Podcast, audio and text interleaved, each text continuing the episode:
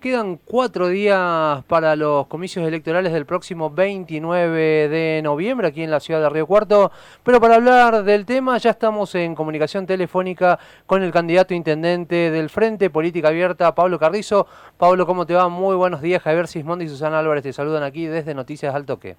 Hola, buenos días chicos.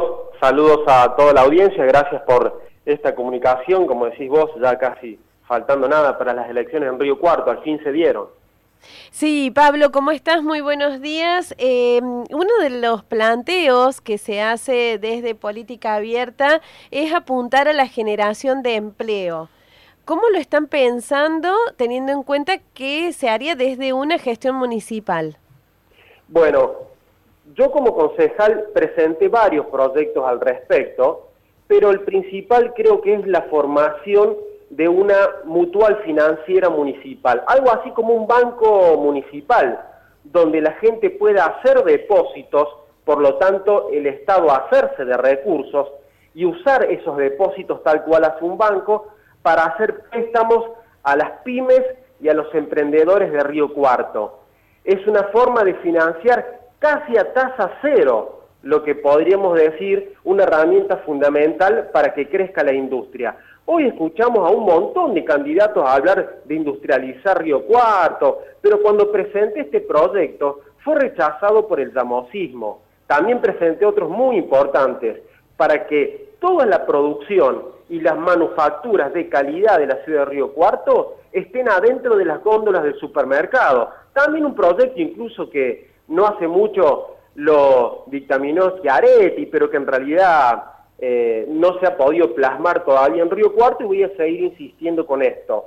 Para nosotros, la principal obra social de un intendente es generar puestos de trabajo, porque cuando no hay trabajo, lo que tenés es un montón de gente en promoción social pidiendo bolsones de mercadería, eh, ladrillo para construir, eh, remedios, alimento para no pasar hambre, es una inversión realmente. Cuando una persona tiene trabajo, no necesita golpearle la puerta a los políticos eh, para pedirle absolutamente nada. Así es que eh, toda nuestra energía pasa por ahí. También presenté un proyecto en su momento para una tarjeta de crédito municipal donde uno pudiera comprar producción local eh, financiada. Es decir, el estímulo a lo que es el trabajo para nosotros es crucial. Por eso nos decimos un frente formado por cinco partidos, desarrollista, industrialista, productivista, nos parece que es el eje central,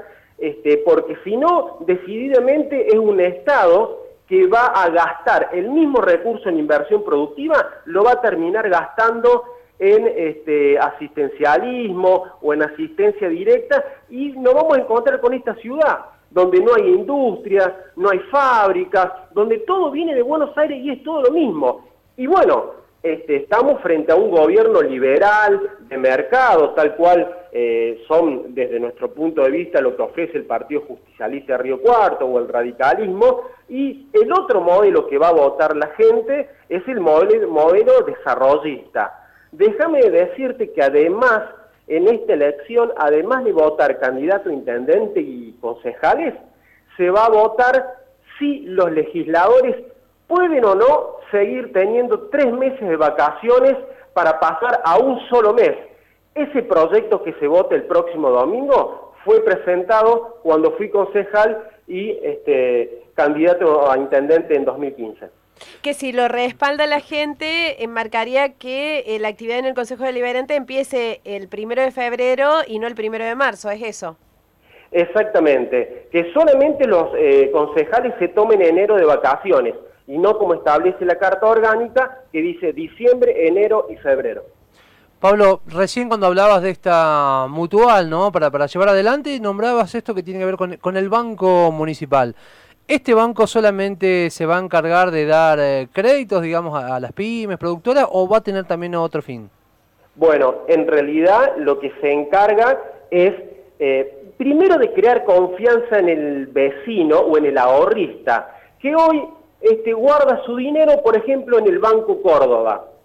o lo guarda en el Banco Nación o los guarda en una, en una banca privada. ¿Por qué no depositarlos en una mutual o en una eh, banca municipal? Entonces el Estado municipal se hace de recursos, los cuales hoy no tiene. Voy a repasar que es el municipio más endeudado de la historia en la ciudad, con 1.600 millones de pesos.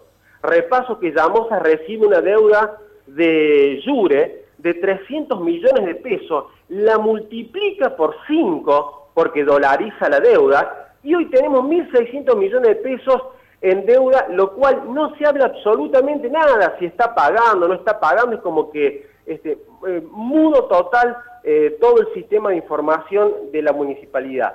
Bien, entonces como no tenemos recursos, lo que hacemos es eh, hacernos de recursos privados para, como funciona un banco, dar el crédito. ¿Y qué más podemos lograr a partir de, este crédito? No solamente ayudar a pymes y emprendedores. Por ejemplo, para el tema de la vivienda, yo les voy a decir una cosa. Una hectárea de tierra en el periurbano de la ciudad sale 20 mil dólares. En una hectárea de tierra tenemos 30 terrenos. Si en vez de comprar una hectárea compramos 100, tenemos 3.000 este, terrenos para brindar. ¿A cuánto? Y bueno, si hacemos la división a 700 dólares, es decir, 60 mil pesos cada terreno. Y dos suelditos básicos. Imagínense lo barato que nos sale. Y estoy hablando de 20 mil dólares eh, como de sobreprecio. ¿eh? Así que todo eso lo vamos a poder financiar la compra de las hectáreas de tierra para vivienda mediante esta mutual, eh, mutual financiera. Imagínense si es importante tener una banca municipal y no depender de los créditos del Banco Córdoba, los cuales ha dado y varios, eh, que terminan siendo casi usureros incluso para el mismo municipio. De los 1.600 eh, millones de pesos que el municipio debe, no solamente es parte de la deuda en dólares, también son este, deudas que se deben al Banco Córdoba, incluso la Nación, ni hablar a proveedores que están atrasados 3, 4, 5 meses. Pablo, ¿quién serían, ¿quiénes serían los aportantes a esa mutual eh, financiera, del municipio, teniendo en cuenta esto precisamente, que la próxima gestión municipal va a tener que hacer frente a esta importante deuda que tiene contraída el municipio? ¿Quiénes aportarían a esa mutual financiera? Los ahorristas. son las personas que hoy eh, tienen dinero depositado en bancos privados, por ejemplo, y deciden sacar su dinero, o bueno, nuevos ahorristas que deciden depositar el dinero en una mutual financiera municipal que obviamente eh, anualmente o mensualmente, según el tiempo que tengan sus depósitos, les da una tasa de interés que les permite hacer un negocio, ¿no? Este, un negocio el cual nosotros vamos a estimular porque va a ser eh, para uso del propio Río Cuarto. Nosotros eh, tenemos una política totalmente industrialista, es decir, ni siquiera gastaríamos plata en hacer publicidad política tradicional, como se conoce ahora, sino que este, preferimos hacer publicidad de las propias pymes y producciones y manufacturas locales antes que eh, dar a conocer en qué anda Pablo Carrizo, porque Pablo Carrizo como intendente ya va a tener suficiente prensa en cada cosa que haga. Entonces, eh, es muy simple, una ciudad que no genera empleo es una ciudad totalmente empobrecida y además lo notas en un municipio empobrecido, lo notas como ahora en la pandemia, donde, por ejemplo, el municipio tuvo que ayudar a un montón de personas y no llegó con los recursos. Por eso la gente se enojó tanto también, también, porque estuvimos un montón de tiempo sin poder eh, trabajar y el municipio no pudo ayudar a ninguna pyme. Este, apenas pudo con algunas personas darle un bolsón de mercadería. Es un municipio, un municipio totalmente desfinanciado. Ojo, también está desfinanciado no solo por la deuda, sino porque es un municipio eh, y una ideología, diría yo, privatista. ¿Qué significa? que todas las obras y servicios públicos de Río Cuarto están privatizados. Tenemos el asfaltado lo hacen las empresas, el bacheo también, el transporte público una sola empresa, las ambulancias está privatizado el servicio, Está privatizado, bueno, las vías férreas de Río Cuarto, tenemos privatizado la recolección de residuos, el alumbrado y los semáforos, lo hace una empresa de Buenos Aires, los parquímetros eh, privatizados. Entonces decimos, mire, yo le digo esto siempre a una señora, ¿qué le conviene a usted? Este, ¿Tener un vehículo propio o trasladarse siempre en remis? Y bueno, se va a dar cuenta que le, que le va a convenir finalmente tener un vehículo propio, porque al último de tanto privatizar, el municipio termina pagando muy caro los servicios. Imagínense, Cotreco, 70 millones eh, este, eh, por mes que pagamos. ¿Sabes cuánto sale un, un camión de recolección de residuos? 5 millones de pesos. Nosotros con dos camiones, con dos camiones, ya estamos recolectando la basura de microcentro y macrocentro. Algo así como desde la Jaime Gil, Andino, Presidente Perón, Maipú. Este, ¿Sabes cómo se empieza a ahorrar dinero? Bueno, el contrato de Cotreco que se hizo por seis años permite que el 20% se pueda rescindir y hacerlo el municipio u otra empresa. Nosotros queremos hacerlo este, propio. Entonces, aprovechemos ese 20% que nos va a permitir, eh, el que nos permite el contrato y no indemnizar, compremos dos camiones, empecemos a ahorrar por ahí y de a poco, de a poco, vayamos comprando más. También quiero comprar maquinarias para el municipio. No puede ser que no tenga ni motoniveladora para dejar las calles de tierra como corresponde. Una, mira, eh, lo que se paga al, servicio de emergencia en, salud, digamos, es 3 millones de pesos mensuales.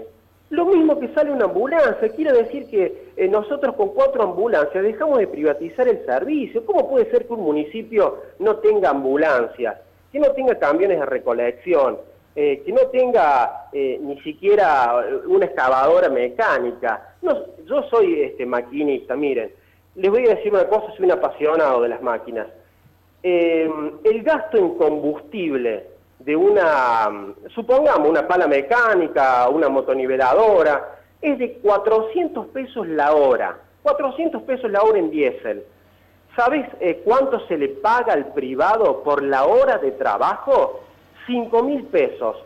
Es decir, fíjate la diferencia que hay entre tener medios productivos propios y privatizar todo el tiempo. Bueno, pero claro, ¿qué dicen los gobiernos en, general eh, privatistas o de mercado? Dicen, bueno, pero uno se desentiende de los problemas, se desentiende, y no es verdad, porque las empresas privadas muchas veces también cometen faltas gigantes, y voy a señalar una, la empresa de recolección de residuos, desde el contrato que se realiza en 2016, le estamos pagando en promedio, en promedio, un millón de pesos por mes para construir una planta de separación de residuos, el cual no ha puesto ni un solo ladrillo.